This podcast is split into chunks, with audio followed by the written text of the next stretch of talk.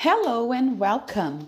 Meu nome é Tamara e estamos no podcast número 3 de inglês do primeiro bimestre do módulo 4 do ensino médio, das unidades escolares da DIESP. Nosso objetivo nesta aula é falar sobre siglas ou, em inglês, acronym. Acronym é como se diz sigla em inglês. O dia inteiro, durante vários momentos, eu tenho certeza que a gente se depara com muitas siglas. E muitas vezes a gente nem ao menos sabe do que se trata.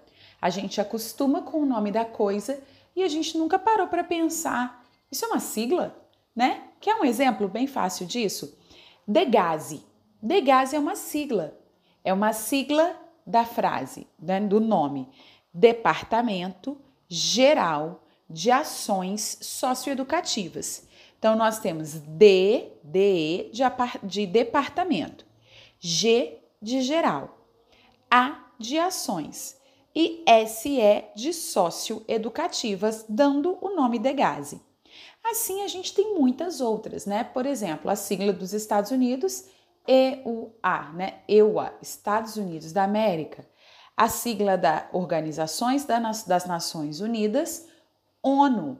Então, ONU, Organização das Nações Unidas. Muitas outras, né? A gente vê todos os dias. FGTS, Fundo de Garantia do Tempo de Serviço. O FRJ, Universidade Federal do Rio de Janeiro. E assim como em português existem muitas siglas, em inglês também tem.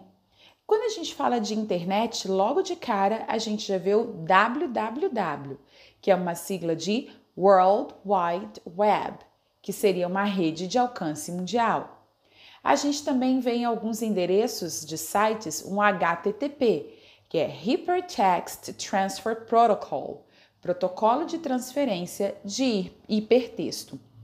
Acontece que quando escrevendo e-mails, algumas siglas, né, algumas apropriações ou junções de sons de letras e números acabam dando um aspecto de comunicação rápida e transmitem a mensagem com eficiência.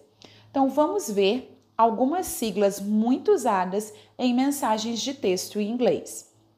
Nós temos primeiro o ASAP, que é ASAP, que é a sigla de As Soon as Possible, assim que possível.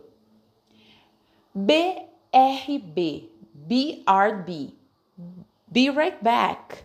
Já volto. BTW. BTW. By the way. By the way, que significa a propósito, por sinal. Agora, é muito interessante quando a gente junta a pronúncia dos números com pronúncia de letras para formar palavras. Então, quando eu uso, por exemplo, o número 2, como é que se fala 2 em inglês? Quem lembra? To, ele tem a mesma pronúncia da preposição to, que significa para. Então, para você, eu posso usar o dois para substituir a palavra to. Você em inglês é you, que é exatamente a mesma pronúncia da letra U. Então, ao invés de escrever to you em letras, em palavras, eu posso simplesmente botar o número 2 e a letra U. To you. Isso também acontece quando eu junto a letra B, que tem a pronúncia be, com o número 4, que tem a pronúncia for. Before, que significa antes. Vocês provavelmente já viram em algum lugar o uso da palavra skate escrito SK8. E já pararam para pensar por que isso acontece? Porque o número 8 em inglês se pronuncia eight. Então eu coloco SK e o número 8 e eu formo ali a palavra reduzida através de acronym. Eu coloco skate. Ok?